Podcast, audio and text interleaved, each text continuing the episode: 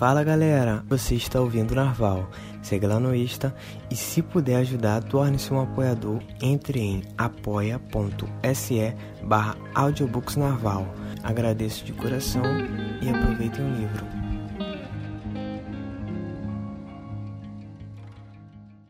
Parte 1.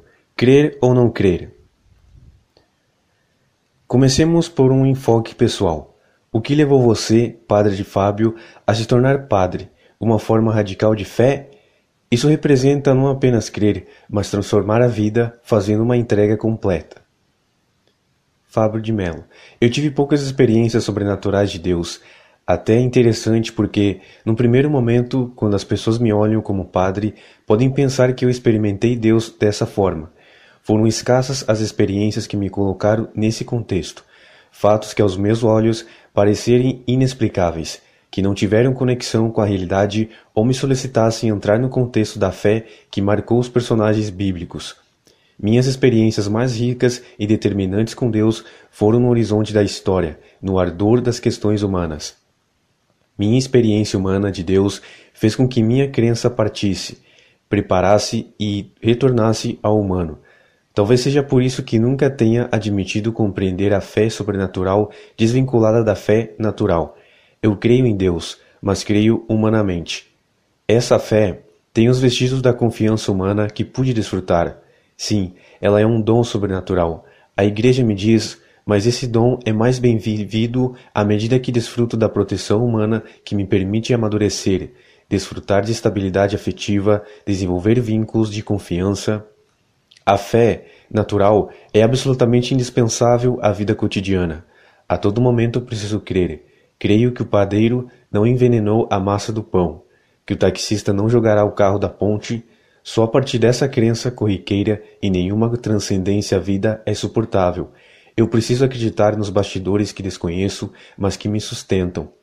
Há uma trama de pessoas construindo os avessos da minha vida. Eu não as vejo.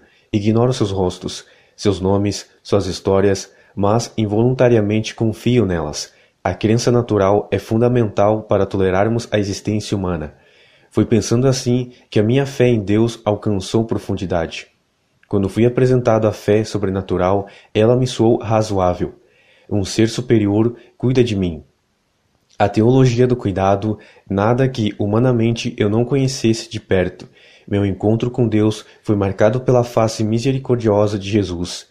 Foi minha mãe que me falou primeiro dele, e sempre com exemplos humanos. Uma vez eu quebrei uma louça que ela guardava com muito cuidado, não pelo valor financeiro, sempre fomos muito pobres, mas pelo valor emocional. Pertenceu a minha avó, que a deixou como herança. Ela não estava em casa e quando retornou eu me escondi. Estava com medo. Minha irmã fez o papel de promotora, apressou-se em contar meu feito. Ela começou a me buscar pela casa e me encontrou debaixo do sofá, e então me disse: Meu filho, a louça era preciosa para mim, mas você é muito mais. Não precisa sofrer por isso. E no abraço morreu todo o mal que o medo havia provocado em mim. Aquela experiência de amor humano me ajudou a compreender o amor sobrenatural de Deus. É interessante mas olho para o meu passado e identifico muitas histórias em que o amor natural estabeleceu ponte com o sobrenatural. Para mim, acreditar em Deus sempre esteve muito associado ao que eu conseguia aprender com minha mãe, nos seus gestos, mas também no que ela me dizia. Eu experimento uma fé herdada, materna, existencial, bíblica, mas também profana, pura, mas também miscigenada nas crenças de outros, católica. Hoje eu sou um homem que crê em Deus. É como você disse, de forma radical, por ser padre. Assumi a fé em Deus como ponto de partida para o ofício que exerço. Ao observar o resultado do que faço, sinto que sistematizei a fé simples que recebi de minha mãe com a fé conceitual que a teologia me proporcionou experimentar. Não sinto que tenha havido uma purificação do conteúdo dado por minha mãe.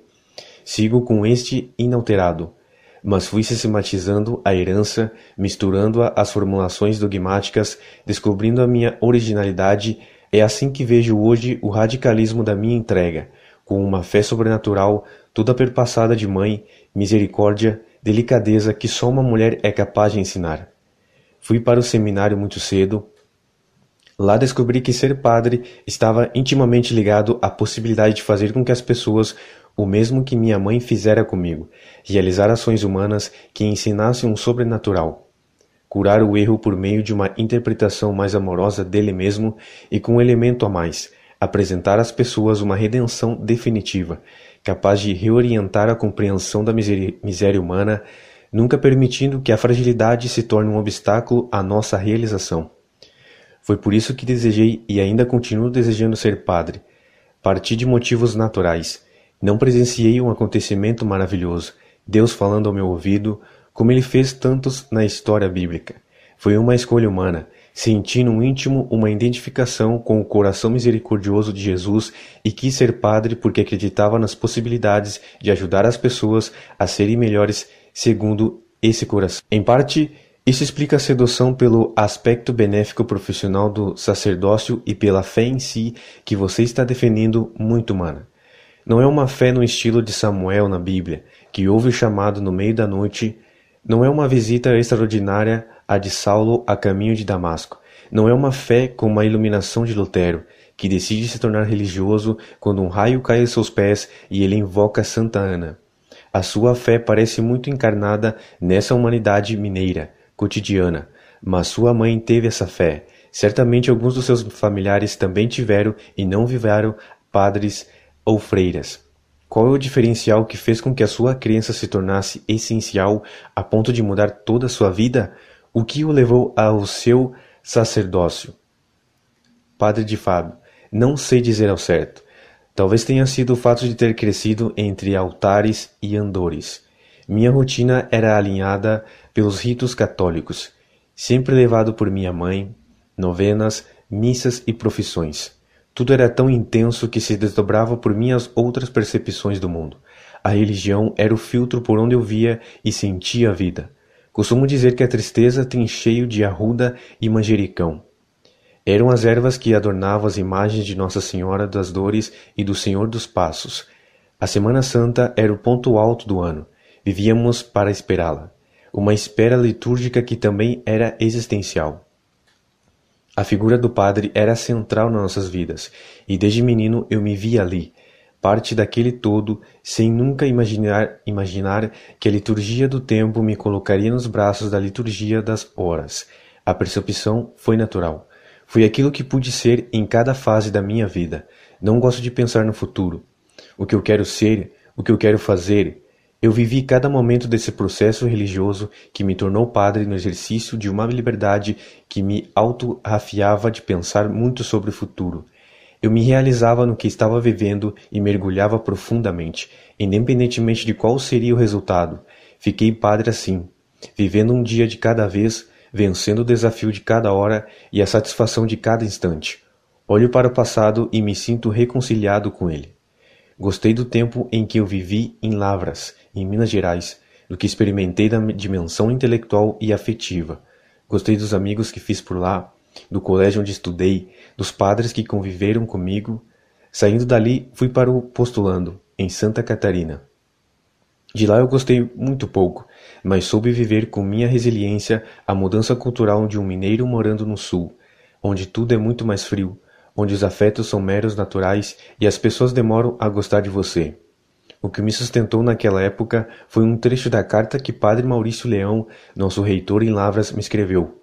Urso polar que não se adapta aos trópicos morre sapecado. É uma frase que nunca esqueci. Carnal.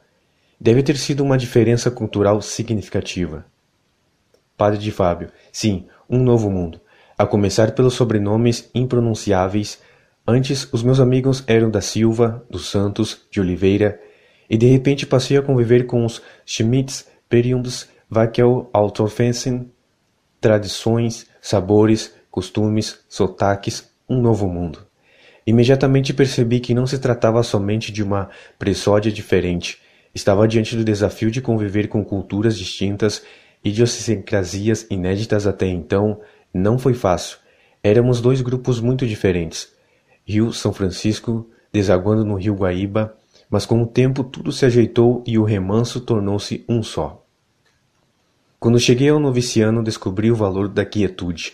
entendi que fazer silêncio é um pouco mais do que calar a voz. Consiste em criar condições para o florescimento da vida interior. Foi algo fundamental eu suportar aquele ano de reconciliamento e também dar um passo na direção de uma fé que permitia rituais de autoconhecimento.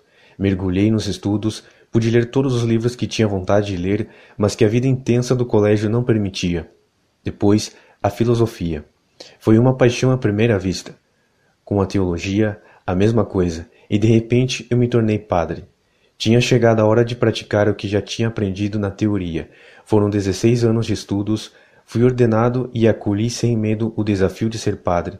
Fui enviado pelo Belo Horizonte para fazer mestrado com os jesuítas. Com eles, entendi que havia uma forma muito interessante de ser padre. O ministério exercido a partir do conhecimento, ressaltando sempre a dimensão existencial da teologia, um saber sobre Deus que se misturava num saber sobre os humanos, com distinções, mas também com convergências.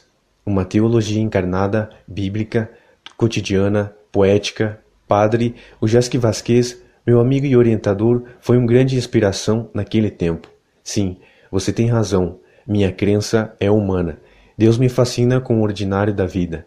Sobre a influência de Padre Ulpiano, eu conheci a literatura mística da poeta Adélia Prado. Foi uma grande descoberta. Sua obra fortaleceu em mim a convicção de que Deus tem predileção pela rotina. Aos olhos do que crê, as epifanias são diárias, constantes, naturais. Ao ler Adélia, eu me desdobrei de crer no Deus do impossível. Não que ele não seja, mas entendi que minha intuição não resultava em desilusão.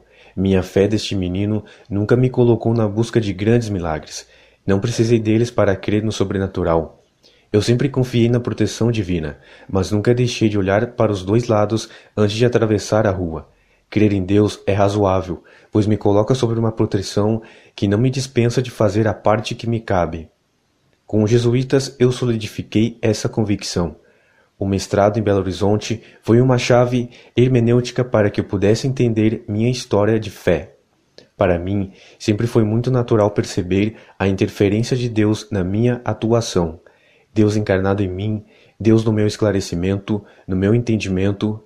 Aliás, Toda vez que eu encontro um ser humano esclarecido, capaz de compreender o seu papel na história, um ser humano amoroso, justo, verdadeiro intrinsecamente comprometido com a ordem do mundo, ali eu encontro Deus revelado. A crença de Deus deveria naturalmente resultar em realização humana. A fé promessada e absolutamente comprometida, desdobrada em ética, civilidade, bom senso. O mestrado confirmou a minha intuição. Entre os jesuítas não vi um pieguismo infernil. Com eles, eu experimentei uma reflexão sobre Deus que nunca dispensava a carne dos fatos, uma teologia perpassada de beleza e comprometimento, uma teologia que me colocava dentro de uma proposta acadêmica na qual eu não precisava abrir mão da minha inteligência para me tornar um líder. Por incrível que pareça, Acho que, já sendo padre, fazendo um mestrado com os jesuítas, é que eu descobri como gostaria de ser padre. Não me recordo em algum momento na minha pregação ter feito apologia a esse Deus do impossível. Sempre me soou desconfortável, como se estivesse mentindo para as pessoas. Mas ao entender que o milagre se dá por duas vias, divina e humana, eu me encorajei ao processo de, des processo de desconstrução que nos coloca diante da crueza da vida não estamos sós, mas a crueza não se dissipa só porque queremos. Há fatos que não poderemos nem ser alterados, sofrimentos que não poderão ser evitados, mas Deus me sustenta. Minha fé não pode me colocar sobre a ilusão de que Deus viverá por mim o que me cabe viver. Ela me fará perceber a sua presença me sustentando, e só. Essa desolação que nos ocorre quando abandonamos a infantilidade em relação à fé é muito saudável e é a partir dela que passamos a conhecer o verdadeiro papel que Deus tem em nossa vida. Como dizia Santo Agostinho, um Deus que me ama para que eu possa amar, que me encoraja para que eu tenha coragem, um Deus que me antecede em tudo na minha essência e que depois me dá condições de fazer o mesmo com os outros. Quando a espiritualidade nos proporciona o conhecimento de nossas forças humanas, estamos, de fato, sendo movidos pelo sagrado. Somos o lugar onde Deus ressoa. Sua ação em nós consiste em nos fazer agir. Ele está antes de todo movimento humano, como um alicerce antecedendo e permitindo o equilíbrio das paredes. Ele é antes de nós, em nós, misteriosamente em nós. Sob sua graça vivemos, e é ela que sustenta, mas sem nunca dispensar o nosso empenho. É crendo assim que sou padre, não saberia ser de outro modo. Agradeço diariamente a honestidade que me permitiu chegar ao coração de tantas pessoas, que também se sentiram aliviadas ao serem apresentadas ao Deus que conheci. Eu não precisei inventar uma forma de crer em Deus, apenas acessei o tesouro da fé acompanhado de pessoas muito sensatas. Vejo em minha mãe o ruim natural dos equívocos alimentados pela crença sem critérios no Deus do impossível, mas eu tenho observado que ela já se mas eu tenho observado que ela já se desiludiu.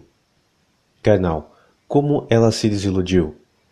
Ela chegou à conclusão de que o agir de Deus estava nos limites a que ele coisas que Deus não pode alterar. São resultados da vida, das escolhas que fazemos. O que Deus poderá esperar é que nos ajude a administrar da melhor forma o resultado. Assim a percebo desiludida, mas uma boa desilusão. É um deslocamento desconfortável, mas necessário para a maturidade da fé. É o êxodo a ser vivido, das ilusões às esperanças, uma travessia que ela faz diariamente, adaptando-se a este mundo que Deus não pode mudar. Ela continua sendo fervorosa, continua pedindo, acreditando, fazendo novenas, mas percebo que a desilusão da maturidade já se estabeleceu. E então Deus reassume o direito de ser quem realmente é, e não quem ela gostaria que ele fosse. Às vezes eu observo a maneira como as pessoas rezam. Chego à conclusão de que não há transcendência naquela reação. Para muitos, a oração parece ser uma oportunidade de esclarecer a Deus o que ele não é capaz de esclarecer sozinho. Rezamos como se estivéssemos dando ordens. Queremos determinar o agir de Deus, como se ele não soubesse o que precisa ser feito. É uma invenção de ordem. Nós somos sábios, conscientes de toda a realidade, pedindo que Deus faça o que julgamos achar ser o melhor a ser feito. Não me adapto a essa religiosidade. Eu prefiro fazer da minha oração uma oportunidade de confiar a Deus as minhas necessidades. Há muito tempo preferi assumir essa postura. Sempre que eu me colocava diante de Deus como um pedinte, era natural que eu pedisse a Ele o que eu mais queria, mas nem sempre o meu querer corresponde à minha necessidade. O meu querer está à flor da pele ao passo que minhas necessidades são mais profundas. Eu sei o que quero, mas nem sempre sei o que necessito. Se diante dele me coloco como um necessitado, sinto-me mais honesto no reconhecimento de minha incapacidade de saber o que devo pedir. E então eu assumo um papel de filho que não sabe o que pedir, mas ele sabe o que necessito. Minha fé não me permite desrespeitar a minha fé não me permite desrespeitar a fronteira. Ele é Deus, quando insisto em dizer a ele o que deve ser feito, alimento, ainda que inconscientemente, uma desproteção. Preciso dizer, comandar, fiscalizar, recordar, esclarecer, deixar de ser fé, passar a ser projeção, proteção de ser Deus de Deus. Fazemos tudo isso de maneira muito cândida, com as vozes em meio tom, simulando resignação, submissão, humildade, mas na verdade nossas orações podem ser expressas de um neopagismo.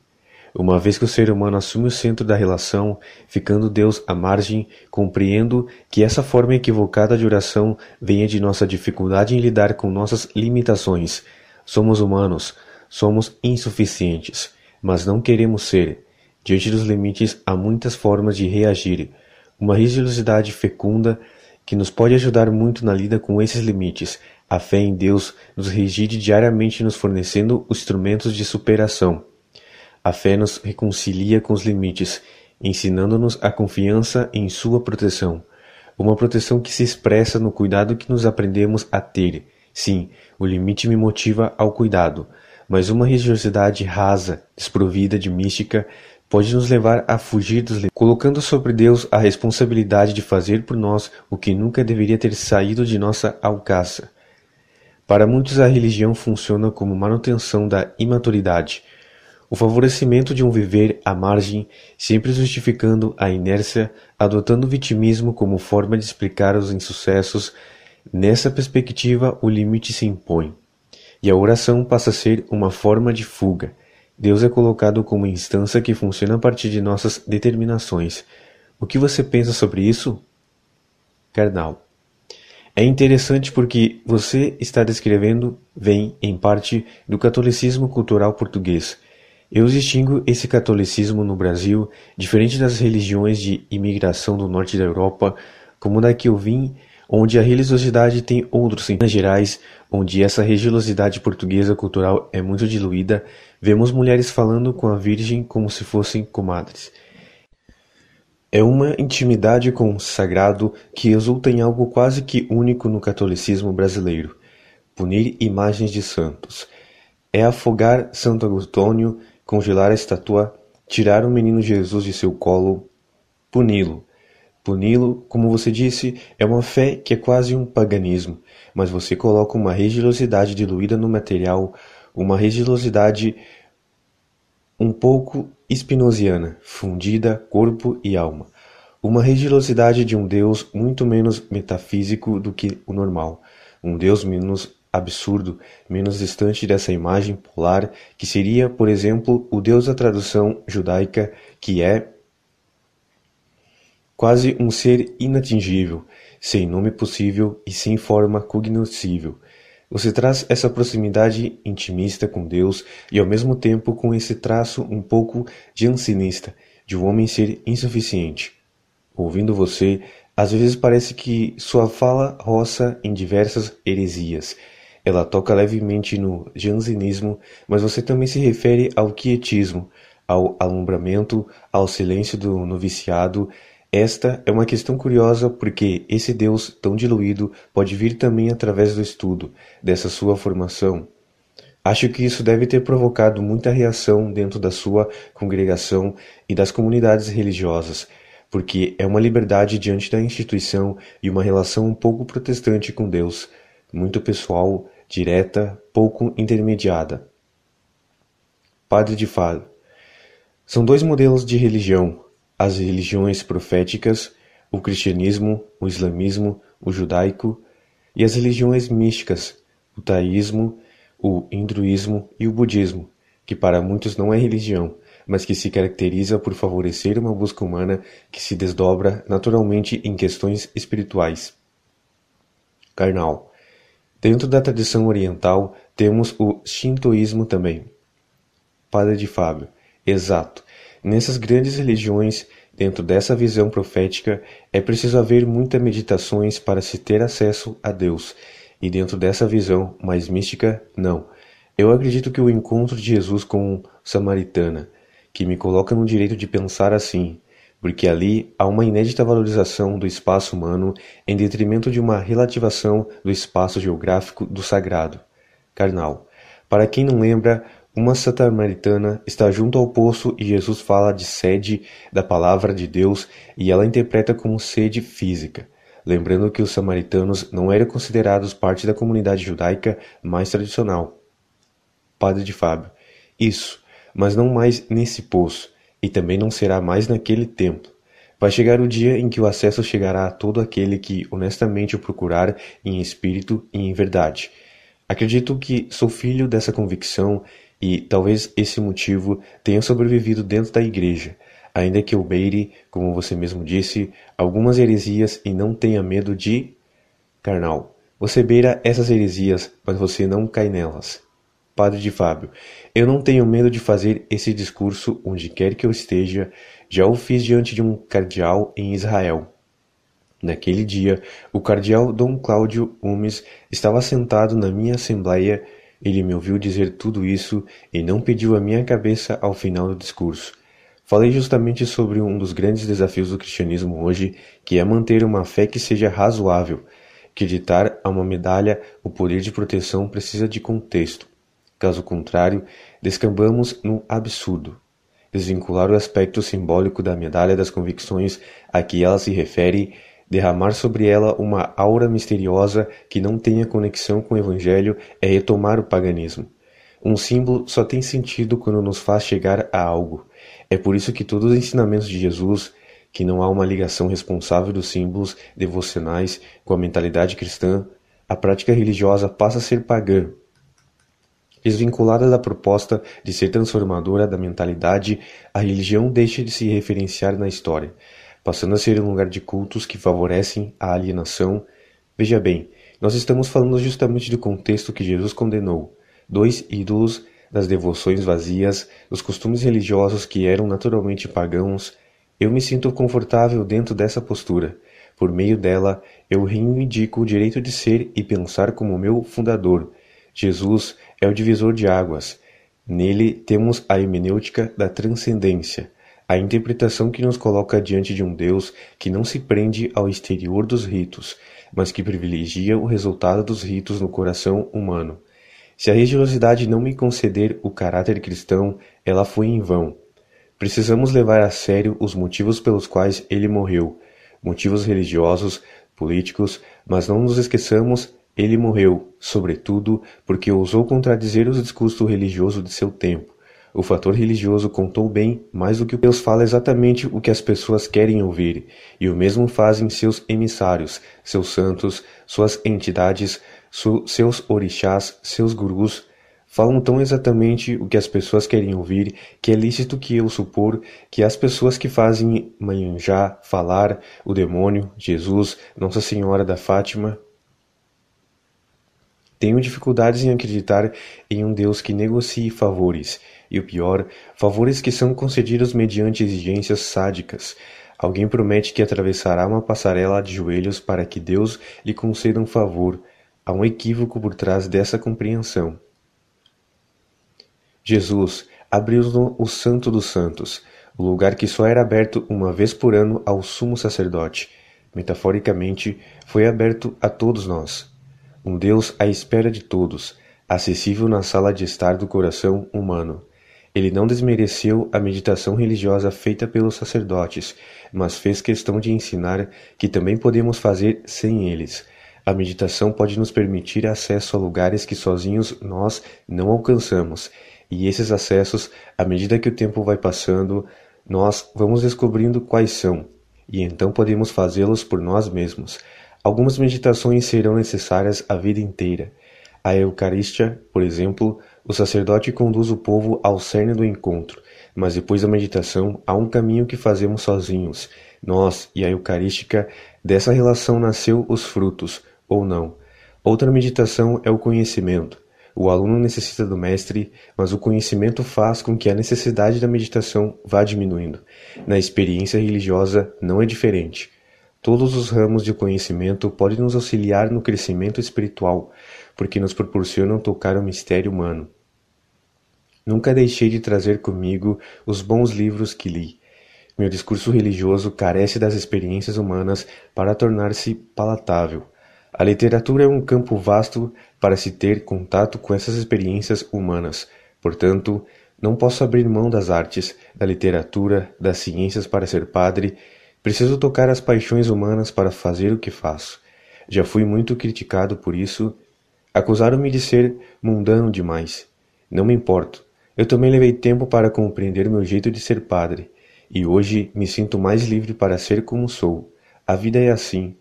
Um dia ficamos angustiados com as questões, mas outro dia a gente acaba rindo delas. Beiro as heresias diariamente, minha honestidade intelectual me permite reconhecer mas, como quero continuar pertencendo, prefiro me calar sobre alguns aspectos. Não farei um discurso sobre que me soe incoerente. Prefiro me ater aos aspectos da fé que para mim fazem sentido, aspectos que me ajudem a viver, ser um homem melhor. Crer em Deus é razoável. Eu me recuso a ser um propagador de devorações que o idiotizem, alienem, que privem as pessoas de chegar ao essencial do cristianismo.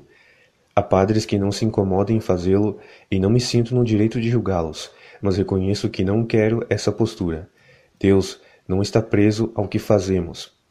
Não desconsidero que, em muitas devoções, aos meus olhos, sem sentido, Deus possa transformar uma pessoa, torná-la melhor. Continuo atuando onde e como posso. Lidar com as instituições será sempre um desafio. A Igreja como um todo, as dioceses, as congregações religiosas, Todo padre precisa lidar diariamente com elas, conciliando seu jeito de ser com aquilo que elas esperam que ele seja. Meu grande intento é abrir as consciências para essa fé encarnada, proposta pelo Cristo. É uma responsabilidade que reconheço minha. Encaro com muita satisfação e não pretendo me calar. Ao ceder aos que me querem diferente, eu prefiro enfrentar os contestadores. Tenho o conforto de saber que Jesus foi contestado por questões semelhantes. Carnal, se você se calar, as pedras falarão. Padre de Fábio, é, falarão. O guru Nanak, o primeiro dos gurus sikhs e fundador do sikhismo, também tinha um comportamento de denúncia em relação a esse eterno farisaísmo, como, por exemplo, quando ele questionava por que numa das margens do rio Ganges não se pode adorar a Deus e a outra é sagrada. Ele perguntou: Onde está Deus? Em toda parte. Então, como ele pode estar só em uma das margens? Risos. Os Sikhs são os protestantes do hinduísmo. O mesmo processo ocorreu com a figura de Jesus. Ele é uma espécie de reformador do judaísmo, ou pelo menos um profeta do judaísmo, denunciando a aparência, o culto, apropriação do sagrado por um grupo, ou seja, dos ricos saduceus ou dos hipócritas fariseus. As parábolas de Lucas 15 insistem no ponto de a fé ser uma adesão existencial e não formal, que a lei foi superada ou ampliada pela misericórdia e pelo amor. É o caso claro do filho prodígio, que legalmente pode ser rejeitado, mas o Pai o acolhe. São as parábolas da graça, do perdão, que acho interessantíssimas. Elas ajudam a entender a sua trajetória. Esse tipo de apropriação da fé quer dizer apropriação no sentido positivo, como você constrói a sua visão de mundo religioso e como dialogou com as visões tradicionais da sua família e foi jogando sobre ela estudo, refinamento, sem perder esse traço original de uma fé existente. Ou seja, quando você diz que as instituições não o calam, é uma fé que reconhece uma ligação direta com Deus e considera que as instituições ajudam ou não nessa ligação, mas se elas atrapalharem, o que importa é o carisma do fundador e não a opinião dos acionistas. O chamado a profeta e a instituição do Espírito Santo são partes do cristianismo. Padre de Fábio, com certeza. Carnal ou de forma mais julgar, como alguém já disse no meu grupo, Jesus é legal, o que ferra é o fã-clube. Deus é uma coisa ótima, mas... Padre de Fábio, você tocou numa das grandes dificuldades que eu enfrento, a linguagem. Quando eu preciso falar sobre a eternidade, eu o faço a partir de uma linguagem situada no tempo e no espaço. Então, já saio prejudicado no início. Para aquilo que eu penso e falo, já existe uma perda considerável carnal. Diz a tradição que Tomás de Aquino teve uma visão direta de Jesus e depois não quis escrever mais nada. Padre de Fábio, pois é. Ele considerou que produzir tão pífio comparado com o que experimentava misticamente. Padre de Fábio, sim, um limite intransponível. Quando eu preciso fazer um discurso sobre as realidades finais, por exemplo, céu, inferno e purgatório, eu tenho que situar as realidades no tempo e no espaço, ao fazer isso, limito o que pretendo refletir. Sendo assim, meu discurso pode privar o outro de ter acesso à verdade. Se eu faço o loteamento da eternidade, dizendo aqui é o céu, aqui é o inferno, aqui é o purgatório, eu já racionalizei a fé. Eu empobreço que é naturalmente rico. Mouman é um teólogo que resolveu bem o conflito da linguagem estatulática. Para não esvaziar a riqueza da proposta, com a tentativa de racionalizá-la, ele sugere que sobre a eternidade não é possível dizer muito, e então ele põe no centro da reflexão o conceito de esperança, e a ela acrescenta operante. Esperança operante. A vida cristã é uma dinâmica. Opera aquele que espera, um viver que constrói a eternidade aqui e depois. A vida histórica, atada à vida eterna, um viver comprometido com aquilo que se espera, um viver em evolução. Trabalhamos enquanto esperamos. É como receber uma visita. Sabemos que a visita vai chegar, mas nossa esperança não é inerente. Nós preparamos o ambiente que será oferecido à visita. A espera pela eternidade como uma oportunidade para evoluir. A espera como um instrumento para descolar, descolar, a espera como um instrumento para deslocamentos que nunca terminam. Espera como aperfeiçoamento humano, É só olhar para o século passado. Nós estávamos justificados enquanto escrevíamos, escravizados enquanto escravizávamos as pessoas. Evoluímos para compreender que isso não é justo. Com esse esclarecimento, de alguma forma, já derramamos eternidade sobre a história, uma mudança que trouxe vida a muitas pessoas. Nunca dissocio a vida espiritual da evolução humana. São caminhos que seguem juntos. Há tanto a evoluir, há tanto a avançar. Pode ser que daqui a algum tempo cheguemos à conclusão de que estávamos errados em matar e comer os animais. Não sei. O fato é que precisamos pensar nessa preparação para a eternidade como uma melhoria do humano.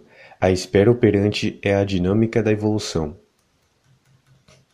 Mas nem sempre tenho um Moman como ponto de partida.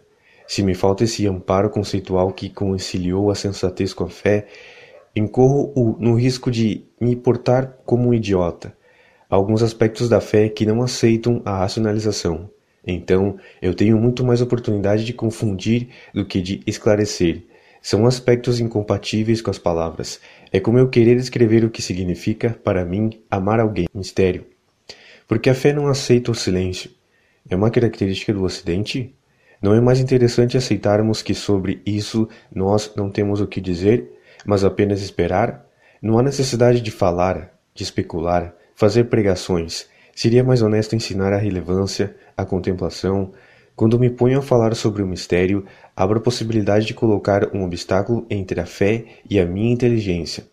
E então passo a viver uma fé que não é fé, porque, em última instância, está demoralizada pelo meu bom senso. Eu acho que existe uma coerência entre o que você faz e o que você está dizendo. É o que acontece quando você opta por cantar, escrever livros, que em vez de apologética, você decide traduzir de forma afetiva a experiência, essa prática e não a teoria. E a especulação teológica é quase como dizer o que é Deus para você. Deus é aquele que, como o rei Davi, me faz cantar e dançar. Padre de Fábio. Sim, cantei muito uma música quando criança que dizia isso. Quando o Espírito de Deus se move em mim, eu canto como o rei Davi. Carnal.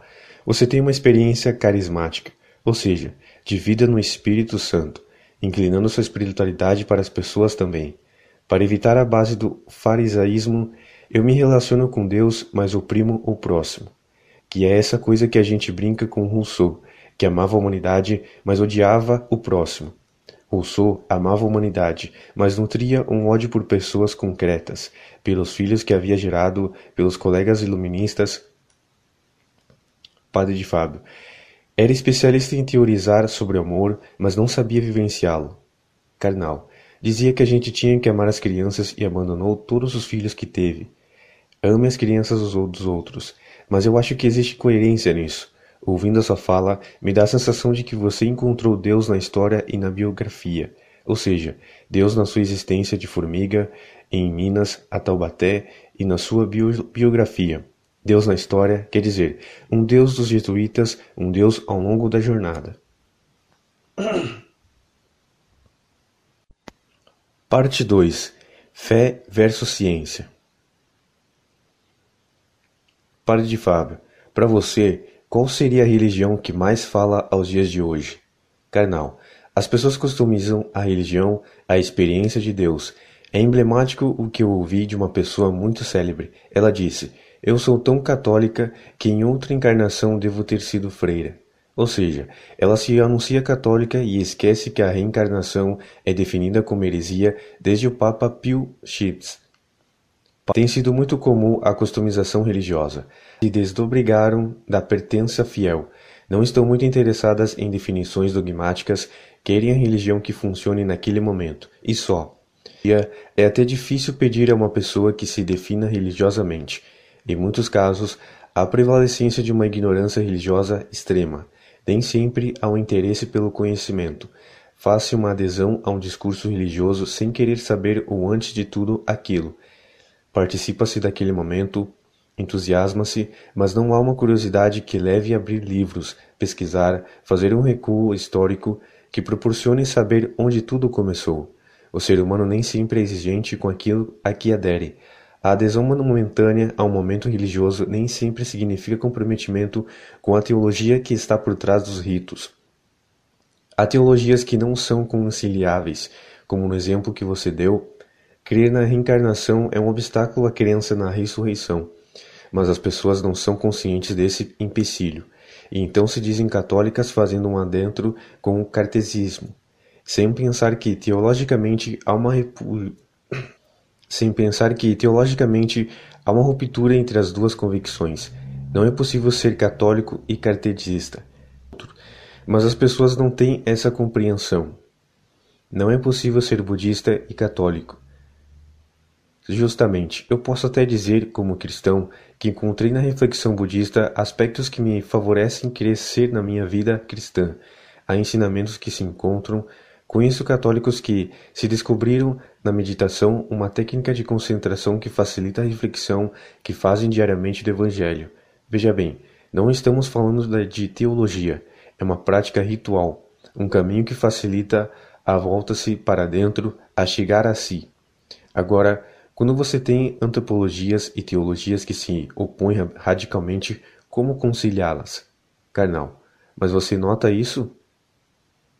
Padre, sim, o tempo todo. A adesão que não contempla o conhecimento é um campo fértil para a ignorância religiosa, e a customização é um resultado do não comprometimento com as instituições religiosas. Cada um vive ao seu modo, de acordo com o que lhe interessa. Carnal. Eu acho que a crença das pessoas é, essencialmente, crença em si. É um pouco duro dizer isso, mas nós vivemos a era de adoração ao narciso usando uma ideia que é de Agostinho, quando afasto da Bíblia o que eu não quero e seleciono o que quero, eu creio em mim e não na Bíblia. Sim, é muito comum encontrar crentes assim. É muito curioso para voltar ao que discutimos, o Deus cotidiano, humano, diluído nos seres humanos, o Deus das pessoas, das pequenas coisas, o Deus não metafísico, o Deus de Abraão, o Deus que hesita, que manda Sara fazer pão e Sara ri. Uma cena raríssima na Bíblia. Alguém rindo. Jesus não riu. Nunca achei um trecho que mostre Jesus rindo. Mas não se esqueça de que o primeiro milagre que ele fez foi multiplicar o vinho, sinônimo de alegria. Não tenho dificuldade de imaginá-lo sorrindo. Há muitos trechos no Evangelho que me favorecem vê-lo assim.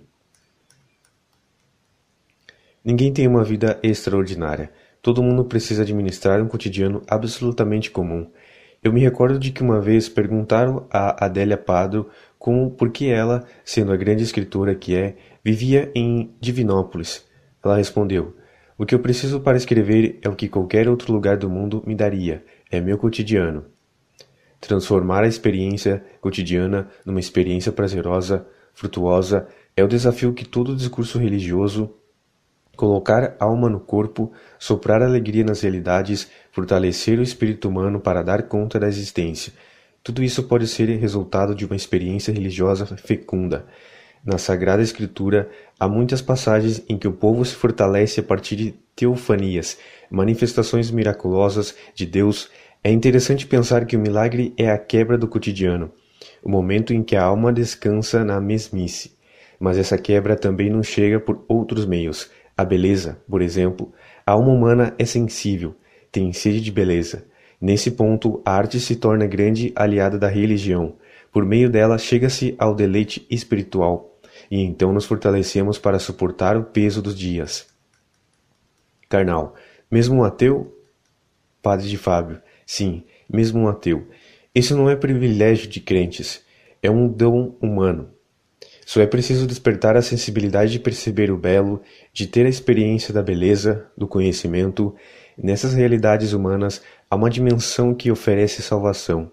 São realidades que salvam do absurdo, que dão significado aos desafios que enfrentamos. Todos nós precisamos experimentar a salvação histórica. A vida só é suportável quando trazemos para a nossa rotina realidades que nos ajudam a sorver o cálice. Um ateu não se preocupa com a salvação após a morte, mas não está dispensado de pensar na salvação histórica. Dentro dos discursos religiosos, o conceito de salvação se aplica sempre à vida após a morte. Eu prefiro compreendê-lo com mais abrangência. Voltamos à esperança operante de Moltmann. enquanto espero pela salvação eterna, trabalhe na minha salvação histórica.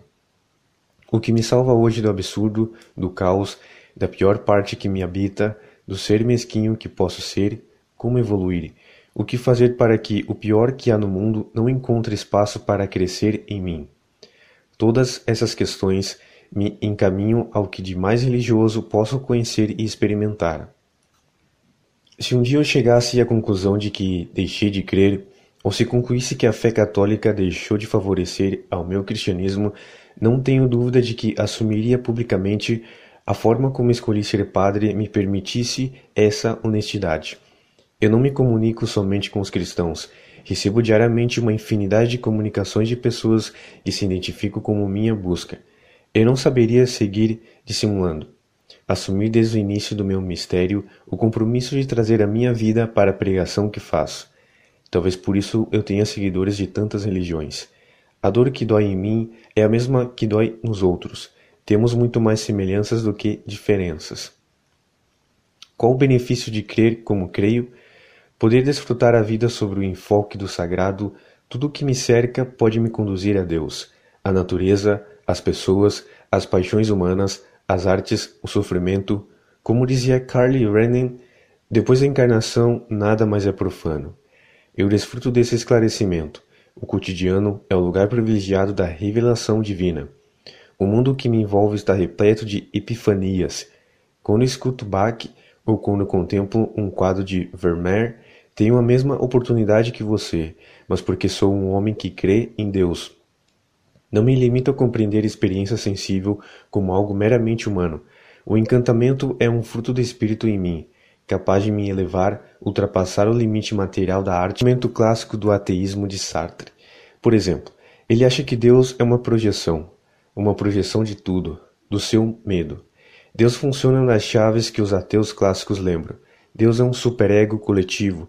Tudo que nós temos que reprimir está em Deus. Deus detesta o adultério, detesta os comportamentos desafiantes, detesta várias coisas. Todavia, Deus é uma companhia, como eu sempre disse, não há invenção mais poderosa do que anjo da guarda, um personal anjo todo seu. Deus é companhia. Deus é um anseio de explicação científica, porque com ele tudo tem explicação. O mosquito que o atacou agora estava destinado desde antes da eternidade a atacá-lo e nada mais segue ao caso. Não há mais absurdo. Nasce uma criança com anencefalia e ela tem um destino, faz parte de um plano. Não é nada absurdo. Tudo tem sentido. Então a fé ocupa um espaço gigantesco. Todos nós, frágeis como somos, queremos algo que nos defenda e nos ame incondicionalmente. Isso funciona. Padre de Fábio, e como é que você explica essa funcionalidade?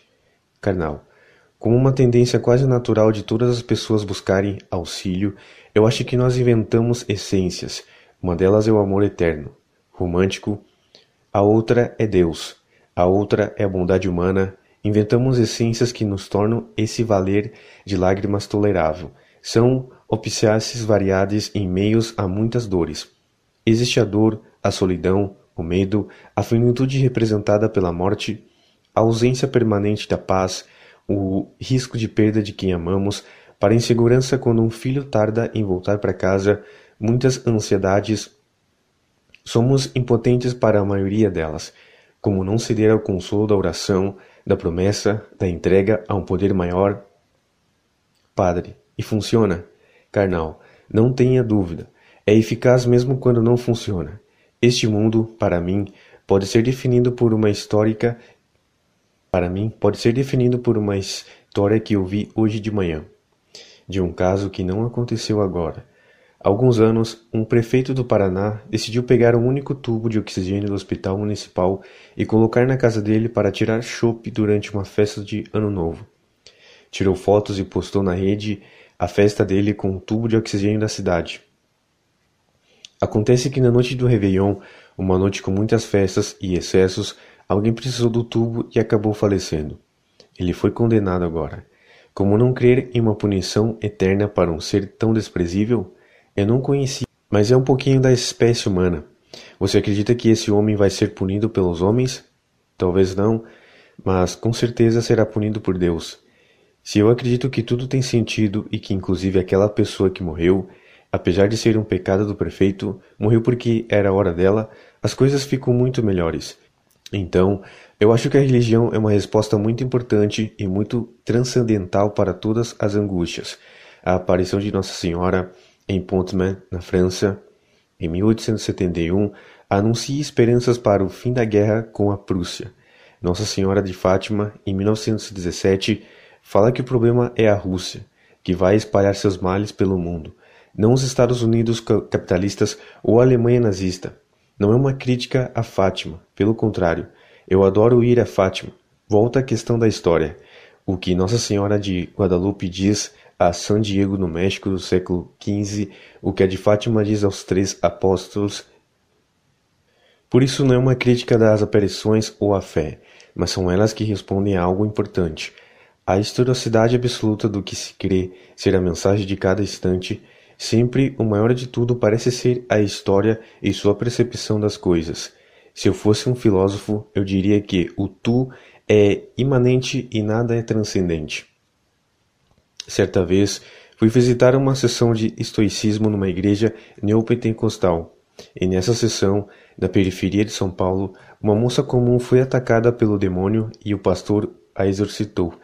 Eu fiquei observando aquilo e analisando, anotando e pensei: já pensou que importante é você ser atacado pelo príncipe das trevas na periferia de São Paulo?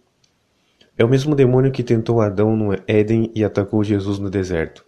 E se eu fosse o demônio, eu teria que ter o pensamento mais eficaz. Afinal, é muito melhor atacar o presidente dos Estados Unidos do que uma moça da periferia. Também tenho dificuldade em compreender as escolhas do diabo. Carnal, retomemos a ideia do peso da história. Parece que Deus fala exatamente o que as pessoas querem ouvir, e o mesmo fazem seus emissários, seus santos, suas entidades seus orixás, seus gurus, falam tão exatamente que as pessoas querem ouvir que é lícito eu supor que são as pessoas que fazem Lemanja falar o demônio, Jesus, Nossa Senhora de Fátima. Mas quando você demonstra esse descrédito por ver um Deus que é pior do que nós, criado à nossa imagem e semelhança, eu não acho pior. Errei se transmitir essa ideia. Eu acho um Deus humano, demasiado humano. Esse talvez seja um ponto fundamental na questão do ateísmo. A minha liberdade é terrivelmente vasta e terrivelmente livre, e é por isso que, em geral, os ateus não são muito tranquilos. De fato, é angustiante não ter uma referência absoluta. Particularmente tenho dificuldades em acreditar que em um Deus que negocie favores, e o pior, favores que são concedidos mediante exigências sádicas, Alguém promete que atravessará uma passarela de joelhos para que Deus lhe conceda um favor. Há um equívoco por trás dessa compreensão. Não é nenhum problema incorporar a ascência, o sacrifício à prática cristã. Por meio deles educamos nossa vontade, mas acreditar que Deus necessite de nosso sacrifício voluntário para nos conceder graças é, no mínimo, atribuir a Ele um desequilíbrio emocional. Falta teologia da graça na interpretação, tudo em Deus é gratuito. Em algum momento alguém fez de Deus a leitura que fez de si. A partir de estabelecemos nossa relação com Ele. Eu nunca me senti atraído pela ideia de um Deus atrás de um balcão negociando milagres. Essa caricatura do sagrado é construção humana de extremo mau gosto, e em nada me ajuda a chegar ao conhecimento de sua bondade. Deus torna-se vítima de nossa inteligência toda vez que o interpretamos a partir de nossos limites. Eu sou um homem marcado pelo limite. Tenho dificuldade de ser gratuito, mas eu não posso projetar isso para Deus. Se assim o faço, fomento o ateísmo, que é justamente o momento em que o humano se dilude com Deus, percebendo que o Deus a quem ele foi apresentado é pior do que. É urgente desfazer os equívocos que nos separar da verdade sobre Deus. Cabe a nós, líderes religiosos, uma honestidade intelectual e mística. A própria hermenêutica que nos fazemos de textos sagrados precisa ser repensada. A teologia deixa de avançar quando abrimos mão do esclarecimento que nos chega pelos estudos. Toda a verdade já nos foi entregue, diz a Igreja, mas ainda precisamos decifrar a verdade.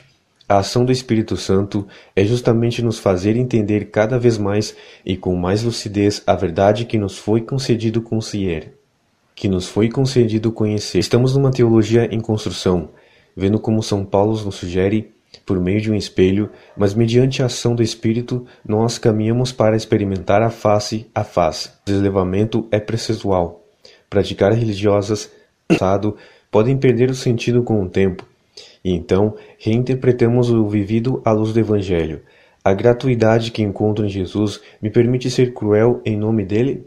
Se nele eu tenho a chave da releitura para compreender o Antigo Testamento, posso continuar compreendendo Deus como aquele que nos pede o absurdo? Não, claro que não. Por exemplo, o sacrifício de Isaac. Eu particularmente sempre tive dificuldade de entender que Deus possa pedir a um pai que mate a seu filho para lhe demonstrar fidelidade. A passagem sempre me soou estranha, como se me faltasse a chave para adentrar o quarto do mistério do texto, tempo podia assimilar o acontecimento do Monte Moriá de uma forma que não contradiz o Deus revelado em Jesus.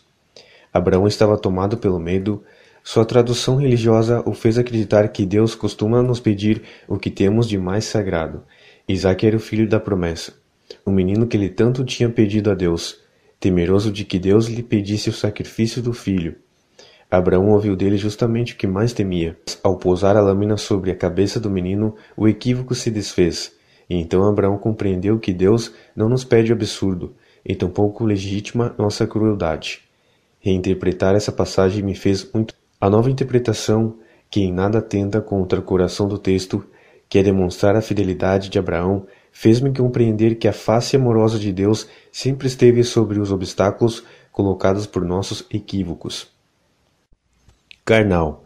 Se você me permitir aplicar o mesmo método à sua fala, naturalmente muito simples e simpática, o medo encheu, historicamente, mais igrejas do que o amor. O demônio é mais citado nas atas do Sincílio de Trento do que o amor de Deus. Tudo isso também é história. Como você lembrou muito bem no início, daqui a cem anos podem dizer que o Leandro era aquele canalha que comia picanha. Como é que ele podia fazer uma coisa dessas, não é? Não sabemos para onde vamos, como iremos evoluir. Quando o profeta Muhammad se ajunta a menina de nove anos, para nossa lei atual é pedofilia, no mundo do século XIII não era. Era absolutamente normal. Mas eu quero aplicar o método que você expôs de forma tão bonita. A necessidade atual para a sobrevivência da religião pressupõe um Deus pessoal, todo de amor, não institucional e subjetivo, ou seja, que fala a cada um de nós, e eu também vejo nisso história.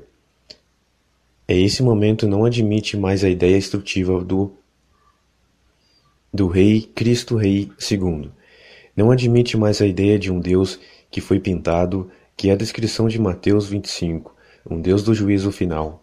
A obra de Michelangelo na Capela Sistina é admirada pelo seu brilho maneísta, mas não porque as pessoas compartilhem de um dia valer haver sido Cristo que vai condenar os da direita e os da esquerda. A ideia de julgamento, de um fim, onde há um juiz que o condene ao inferno por toda a eternidade, não é mais concebível. Desde o século XIII, quando Beccaria começa a atar as punições judiciais, ele introduz a ideia de que toda punição tem que ser pedagógica. Não pode ser permanente.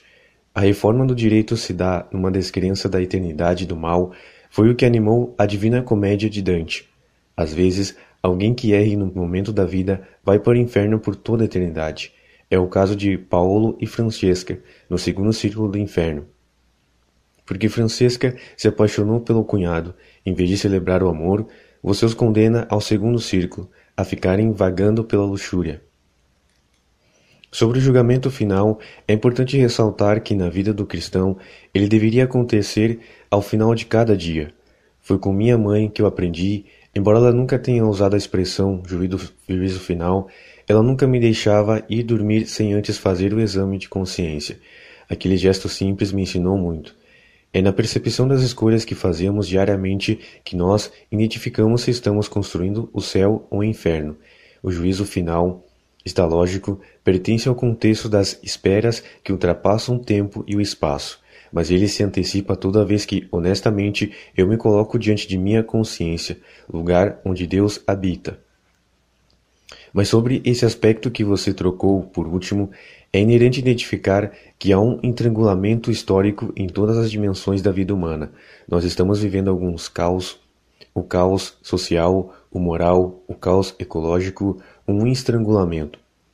Hang Seng é um teólogo que foi silenciado pela Igreja, um homem bastante controverso, mas ele alerta para um aspecto muito pertinente sobre o qual vale refletir. Ele também dizia muito: o fim das religiões está muito próximo porque as urgências deixam de ser religiosas, passam a ser humanas. O que é que vai nos unir? É justamente a ética, a necessidade que nos teremos de estabelecer a ética como um princípio que nos reunirá em torno das mesmas urgências. Eu vou usar uma ideia que não é sobre o fim de Deus. Deus terminará com o último homem, mas não antes. Quando o último ser se apagar, então, sim, nós teremos matado o último Deus. Mas eu acho que a religião responde a tantas coisas que o mistério é existirem ateus e não religiosos. O ser humano é capaz de transcender. Nesse atributo eu já encontro Deus que em tudo me antecede mas ser capaz de transcendência não me cura da fragilidade que me priva de corresponder aos desdobramentos éticos da minha religião. Essa é a minha vulnerabilidade e a de todos os religiosos. Nem sempre as convicções religiosas são capazes de gerar bons cidadãos. Não é a religiosidade que transforma a vida, mas a espiritualidade que decorre dela. Deveria ser natural, mas nem sempre é. Das religiões, enquanto estatutos e práticas rituais, brotariam espiritualmente homens e mulheres movidos pelo Deus que a religião tornou conhecido. Há pessoas que, na tentativa de viver uma espiritualidade, se limitam a praticar uma religião. Nem sempre a religião consegue melhorar uma estrutura social. Seria ilusão pensar que as pessoas são mais éticas porque são religiosas. Sim, o ateísmo está intimamente atado ao discurso religioso. Ateus são homens e mulheres que não viram sentido nas crenças religiosas, mas nem por isso estão dispensados de viver a busca que pode torná-los pessoas melhores. Antes de sermos crentes ou ateus, somos humanos. Padecemos dos mesmos conflitos e nos alegramos pelas mesmas causas. Carnal. Eu gosto de repetir que se mata em nome de Deus, como por exemplo na Inquisição. Mata-se em nome do ateísmo, os regimes mais negociadas do século XX foram regimes ateus. A União Soviética de Stalin e a China de Mao mata-se perseguindo religiosos. Fidel Castro em Cuba, contra a santeria, mata-se em nome do Estado e da purificação de raças, eugenia. O que eu acho em comum nisso tudo é que nós o que eu acho em comum nisso tudo é que nós gostamos de matar, e Deus entra nisso como Pilatos do Credo. Então, por osmose, diferentemente dos julgadores do ateísmo, como Richard Dawkins, por exemplo, que começa citando John Lennon, imagine um mundo sem Deus, esse é um mundo de paz. Eu não acredito nisso, porque o que causa a nossa violência não é Deus ou o ateísmo, porque se mata em nome somos nós mesmos. Matamos principalmente em nome do bem. Justamente. A ditadura do bem, a violência da ética que é a pior crueldade, justificada por princípios religiosos, por discursos cândicos. Para o bem do Estado, as utopias matam muito, utopias religiosas, utopias sociais, todas elas, porque querem produzir um mundo bom, e para esse mundo existir, tem que eliminar, agora, o poder catalisador das instituições religiosas é muito forte. Quando você funda uma instituição, partido nazista ou uma igreja, Aí sim você pode transformar o ódio numa prática, pois ele deixa de ser individual. Nelson Rodrigues falava que quando o imbecil se acha solitário, ele sai à rua e encontra outro idiota. Como não estava mais sozinho, ele passava a se perceber como a maioria. Sim, um número considerável. Se antes eles eram envergonhados, agora passa a proclamar a imbecilidade, como uma espécie de novo alienista do Machado de Assis, Colocamos que a imbecilidade é a norma e ela é. O medo é a norma. A violência é a norma. Então encontrar religiosos ou ateus éticos é excepcional, e isso não tem a ver com religião. Eu nunca atribuo ética ou falta de ética a crenças ou a falta delas, ao crer ou não crer. Pelo contrário, mas para a maioria das pessoas, a ideia de um Deus juiz funciona como o patamar possível da ética. É assim, eu não vou matar alguém porque isso pode me dar trinta anos de cadeia aqui e uma eternidade. É preciso esclarecer que, do ponto de vista da ética histórica, não se deve matar alguém porque isso é errado em si. Incutir esse valor é muito difícil.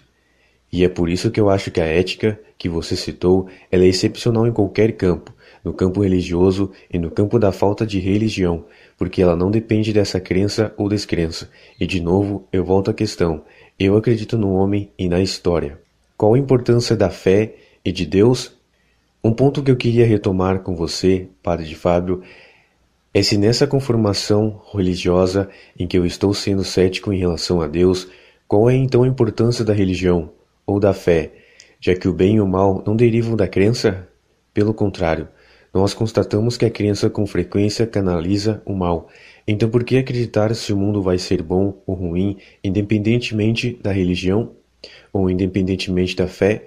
De onde o cético tira a fonte da luz e da verdade para distinguir o certo ou o errado? Assim como o cético pergunta ao religioso o que lhe garante que sua escolha não seja uma escolha eticamente infantil, porque é dada por um terceiro, por uma autoridade externa. Uma autoridade externa que se manifesta em mim se nunca desrespeitar minha vontade, como sugeria Agostinho de Hipoma. Creio num Deus que me é mais íntimo do que eu sou de mim mesmo. Não compreendo que seja uma ética infantil, o amadurecimento cristão é semelhante às regras do desenvolvimento do juízo moral em Piaget, de anomia, quando eu ainda sou capaz de seguir regras. A etimologia, quando eu sigo porque repito o comportamento de alguém que segue, até chegar à autonomia, quando já tenho internalizado em mim o significado das regras, e é em mim que percebo a dinâmica divina. Deus agindo em mim, por mim, comigo. A teologia mora nas preposições, a religião é um importante caminho para nos ajudar a viver o deslocamento sugerido por Piaget. É importante salientar que Piaget em nenhum momento refletiu o desenvolvimento moral como amadurecimento cristão. Sou eu o que faço, reconhecendo nos estudos dele uma aplicabilidade ao que compreendo como conversão. Quanto ao seu jeito cético de ser religioso, não titubeio em dizer que estamos vivendo processos semelhantes. Em você também é uma busca diária para se tornar um ser humano melhor.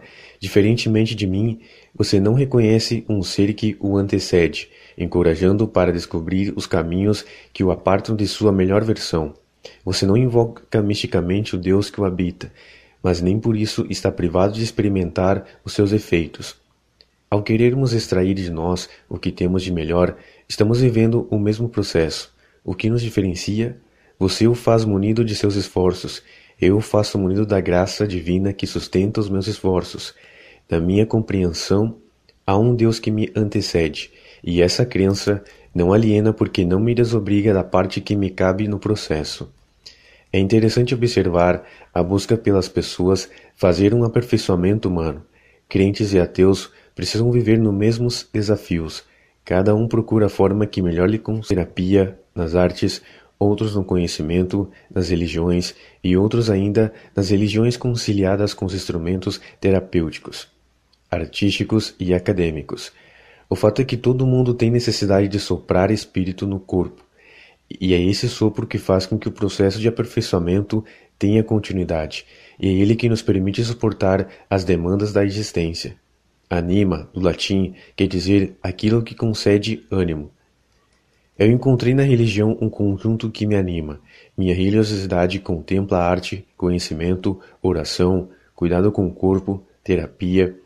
Faço questão de viver uma religiosidade plural que dialogue com o mundo que me cerca, mas preciso reconhecer que encontro pessoas que não optaram pela religião e que desfrutam benefícios muito semelhantes ao que eu desfruto com as escolhas que fiz. Pessoas que descobriram o sustento, o ânimo por outras vias. Eu não carrego a pretensão de que posso delimitar o agir de Deus. Ele não precisa receber minha voz de comando para entrar na vida de alguém.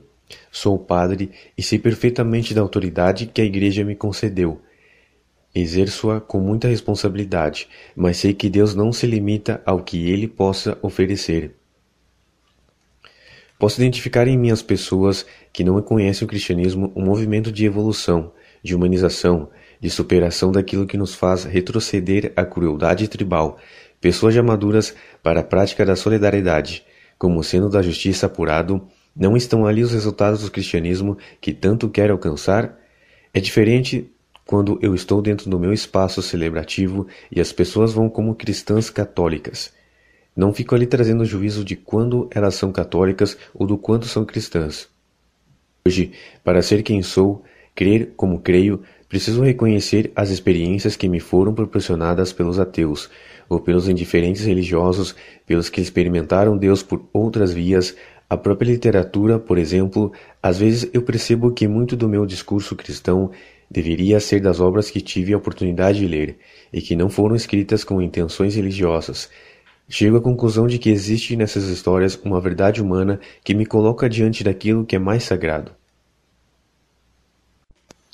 A religião ajuda ou atrapalha? E a Igreja? Parte 4. Pergunta provocativa e direta. Religiões ajudam ou atrapalham o mundo? Padre de Fábio. Depende, e depende de muitos fatores. Dentro das estruturas das religiões proféticas há um livro sagrado.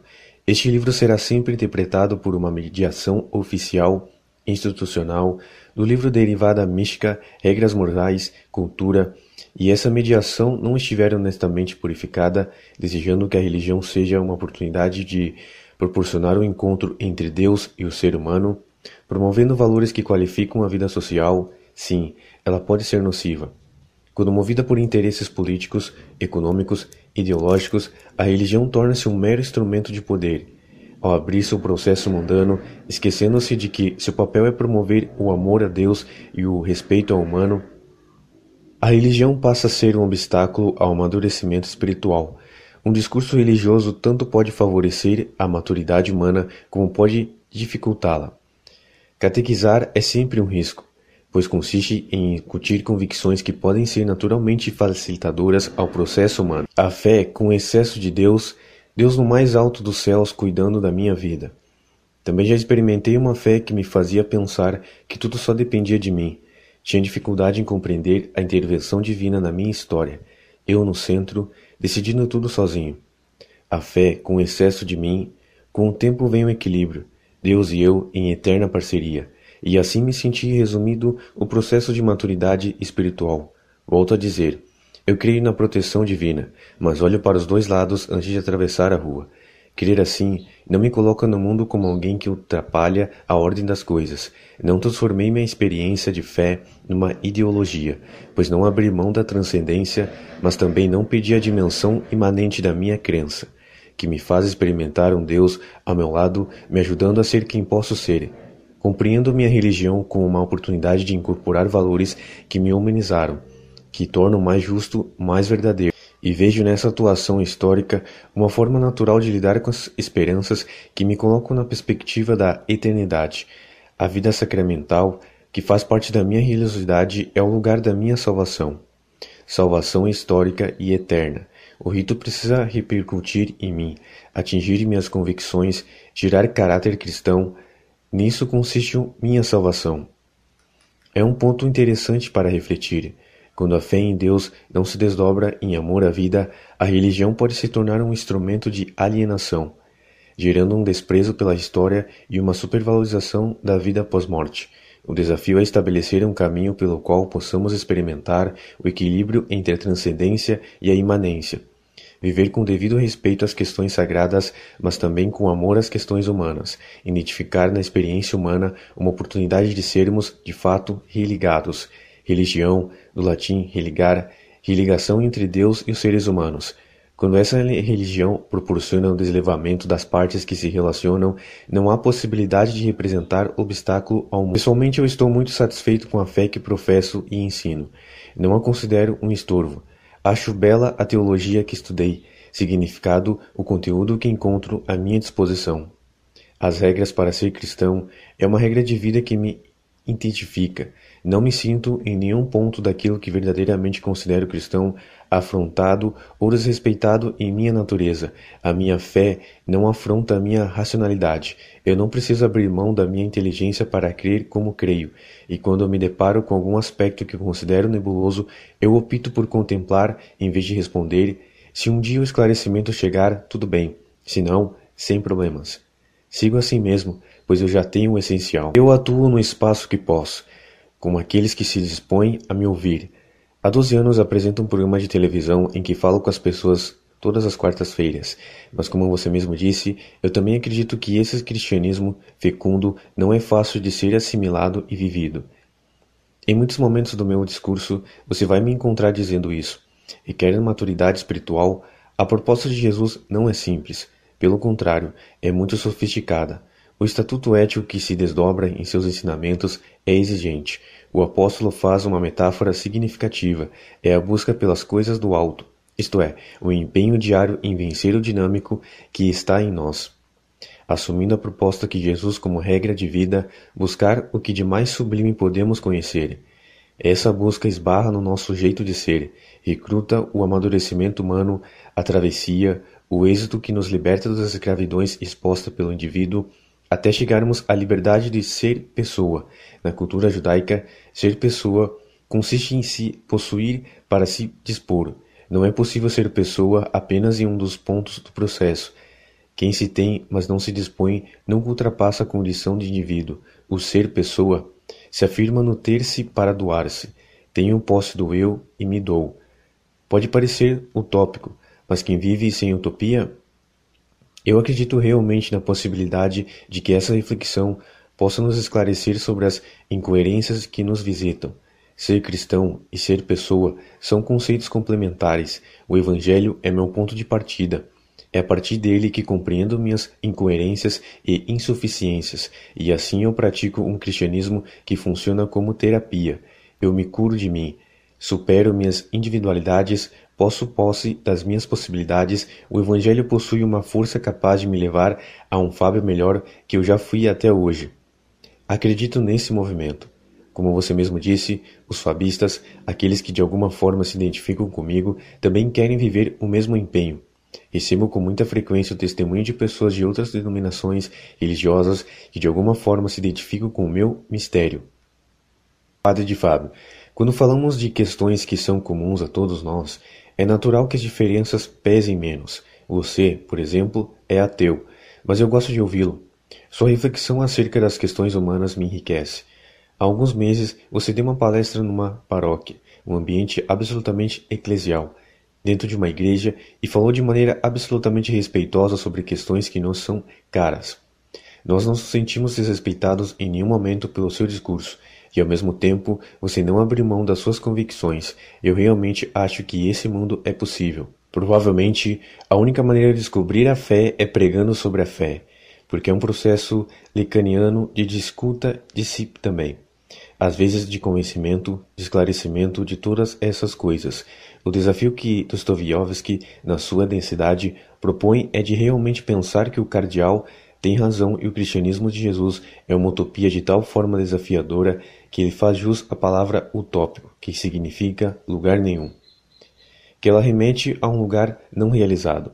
É algo que salva os religiosos como salva os socialistas. Os socialistas dizem que o que houve na União Soviética de Stalin não foi socialismo. O que há em Cuba não é socialismo. Logo, tudo o que há não é a verdadeira essência do que eu acredito, e tudo o que não há a essência do que eu acredito então, quando eu digo que a Inquisição não é a verdadeira expressão de Jesus, a Igreja com seus tribunais não é a verdadeira essência de uma religião despojada de um Jesus que nem sequer falou. Se Deus não existe, tudo é permitido? Parte 5. A crença pode ser muitas vezes fruto da liberdade, ou às vezes ela pode ser resultado justamente da prisão. Como assim? Eu posso ser muito bem, eu posso muito bem experimentar a liberdade porque creio, mas também posso ser cativo porque creio. Então será sempre um desafio identificar se minha fé favorece ou compromete a minha liberdade interior. Esse tem sido muitas vezes um ponto onde passa minha reflexão. Eu não tenho paróquia, portanto, não exerço o pastoreiro presencial. O meu trabalho atinge pessoas que nunca estiveram pessoalmente comigo. Nosso encontro nem sempre é físico, a não ser que a pessoa vá a um show, uma palestra, um retiro conduzido por mim, muito mais que ouvir pedidos de oração, ouço solicitações de esclarecimento, então acabo tendo acesso ao fórum íntimo de muitas pessoas. Nessas oportunidades, eu identifico muitos condicionamentos de fé, mas que estão ligados a outros condicionamentos, condicionamentos sociais, intelectuais, culturais, por exemplo, a pessoa nasceu num determinado lugar, acreditou em Deus a partir da experiência de outras pessoas, de elementos culturais que lhe foram oferecidos, nem sempre as pessoas tiveram contato com uma hermenêutica esclarecedora dos textos bíblicos. Acreditaram a partir de interpretações equivocadas, marcadas por um literalismo que as privou de chegar ao contexto original do texto, e consequentemente ao significado que ele pode oferecer nos dias de hoje. Se colocadas diante de Deus, sem um determinado dos condicionamentos, a experiência de fé torna-se salutar. Tenho uma convicção. Quanto mais minha fé em Deus me colocar na direção do eixo existencial, fazendo-me tomar contato com as minhas possibilidades e limites, muito mais eu terei condições de alcançar a liberdade interior. Liberdade enquanto oportunidade de escolher os caminhos que me levam à minha verdadeira pessoal, ao centro do meu ser. Liberdade enquanto conjunto de escolhas consistenciais que repercutem em minhas escolhas existenciais e vice-versa, firmando-me na posse do ser que sou. Veja bem, quando a fé não se desencredencia do processo de maturidade humana, ela favorece o ser livre. Mas quando é desvinculada desse processo, limitando-se a ser um caminho que passa ao largo das questões que nos esclarecem sobre nós, é bem provável que ela passe a oferecer independentes à liberdade, pois não pode ser livre aquele que não se conhece. A fé em Deus nos coloca naturalmente numa rota de autoconhecimento. Com tornar-me eu no Deus que me habita, eu me transformo naquele que já sou em essência, Deus em mim, mais íntimo que a mim mesmo. Como sugeriu Agostinho, a vida cristã é um processo que me revela a deidade que me habita, e quanto mais eu mergulho nessa divindade, muito mais me liberto das amarras que me oprimem. E é uma boa solução, mas tomemos, por exemplo, João 8,32, minha passagem preferida, e conhecereis a verdade, e a verdade vos libertará. Se nós disséssemos conhecereis uma verdade e essa será a sua, é diferente de conhecer a verdade. Mas eu acredito que preciso tornar-me. O apóstolo João estava errado? Sempre quero arrastá-lo para o seu santo ofício. Tornar-me quem sou eu, o vir a ser, já sou, mas ainda estou me tornando. O todo já me foi dado, agora é desenvolver. Só no exercício da minha liberdade Deus terá a oportunidade de ter absolutamente único em mim. O que sou como ele é radicalmente diferente de todas as outras criaturas, o que dele revela ao mundo é diferente do que você revela, porque a sua idiosincrasia é fruto dos eventos que Deus em sua vida. Ter fé faz falta? Parte 6. Deixe-me fazer uma pergunta complexa. Você sente falta de fé? Como eu vim muito à China, uma vez me perguntaram se a liberdade fazia falta aos chineses, e eu perguntei: Será que trufas negras fazem falta aos homens simples que nunca as experimentaram? Como é que você pode, no caso da China, sentir falta do que nunca teve? Isso é bom para explicar a liberdade da China. Não é bom no meu caso, porque eu já tive fé. Então é metáfora, é metáfora incompleta. Eu não sei responder com exatidão. Mas o horizonte de sentido, a sua opção pela vida intelectual, seu apreço pelas artes tornam sua vida tão cheia de transcendências com frequência sou acusado de ser um falso ateu, de ser um ateu cheirando a incenso. Minha simpatia pela religião leva muitos a duvidarem do meu ateísmo. No fundo da minha consciência, sinto que não existe nada daquilo que as pessoas identificam como Deus. Curiosamente, eu me aproximo dos que praticam o que se chama de teologia apotofática, a teologia da negação. Deus não existe, dizem muitos místicos, porque existir é próprio dos seres, Deus não é. Quando estou menos inclinado a sutilezas e alguém me irrita desafiando, prove que Deus não existe. Eu afirmo. Prove primeiro que unicórnios não existem. Normalmente evito ser grosseiro, mas catequistas são chatos. A simbologia cristã sempre me tocou mais do que as palavras. Eu ia à igreja com minha mãe e ficava fascinado com os altares barrocos da nossa igreja matriz paróquia. As paredes me falavam mais sobre Deus do que as pregações dos padres. O órgão, a música, tudo sensibilizava a minha alma. Hoje não é diferente, e não preciso estar dentro de uma igreja para que isso aconteça. Às vezes, estou vendo uma peça de teatro ou um filme sem nenhuma conotação religiosa e aquilo me toca, me emociona e me arrebata. A beleza da trama me envolve os humanos que jogo para dentro de mim. Talvez por isso eu compreenda tanto os que me dizem não ser saber rezar. Talvez por isso eu compreenda tanto os que me dizem não saber rezar, ou os que não se identificam com os métodos tradicionais de oração.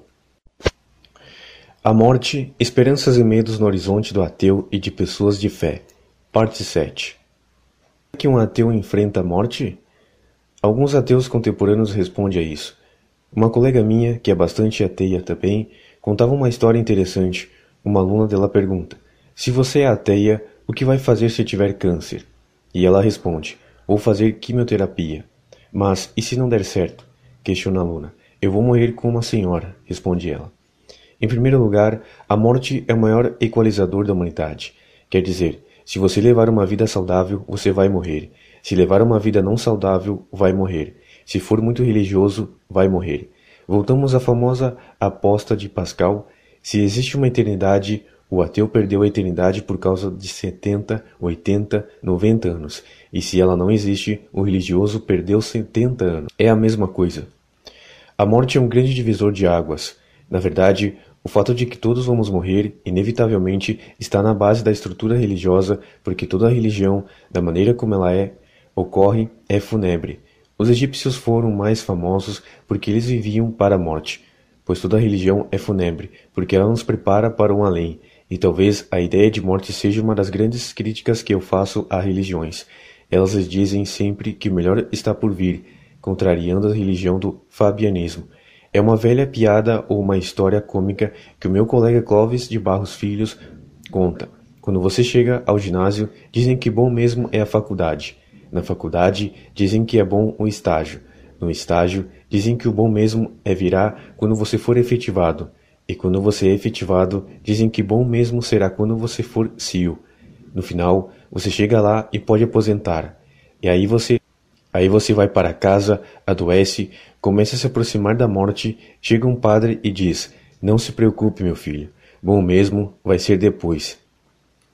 Parece que a religião promete que o que você toca com o corpo é aparência, e é ruim. O que você vive é passageiro, e é ruim, e o bom será quando essa casca desaparecer e a eternidade se anunciar. A flor de plástico permanece, é a morte que me deixa feliz. Eu não gosto do processo de envelhecimento, porque ele me assusta como uma coisa que afeta a minha vaidade, a dependência. Mas é um puro exercício de vaidade. Eu gosto ou não, eu gostar ou não, não é um impeditivo. Em todo caso, a morte não só me assusta como eu acho que, antes de mim, milhões morrerão, e pronto. Agora eu entendo, por exemplo, no caso do cristianismo, que São José tenha sido constituído padroeiro da boa morte porque ele morreu tendo ao seu lado Jesus e Nossa Senhora. Quer dizer, se essa é a companhia importante. A minha fé no sobrenatural me ajuda a chegar a esse humano que nós queremos ser em nenhum momento eu identifico em você, por ser ateu, um descomprometimento com a sociedade. É um ser humano que está bem intencionado, desejoso de tornar o mundo melhor no espaço que lhe cabe, no esclarecimento que pode prometer, como professor que é. Quem dera nos tivéssemos mais debates que não pretendêssemos desqualificar a razão alheia, mas conhecê-la, a diferença como um ponto de encontro e não de divisão. Carnal, a crença no humano vem caindo, Acho que um antropocentrismo é até natural e saudável, mas não um antropocentrismo que já foi usado até como argumento de destruição da natureza. Inclusive, entre alguns religiosos fundamentalistas, a ideia de que Deus deu a Adão o poder sobre a criação pressupõe que você tem esse poder. Protestantes americanos justificam a caça, inclusive a de lazer, com base teológica, quer dizer, que você pode matar, porque ganhou poder sobre a natureza, por isso é importante ter uma crença básica no humano, na capacidade de transformação, na criação, na educação, nessas questões que nos movem e que nos fazem ir ao público. É isso que eu e o padre de Fábio fazemos nas nossas vidas e estamos fazendo neste livro. Nunca é muito repetir meu carinho a quem não tem Deus que tenha pelo menos Aristóteles. Carnal. Amém.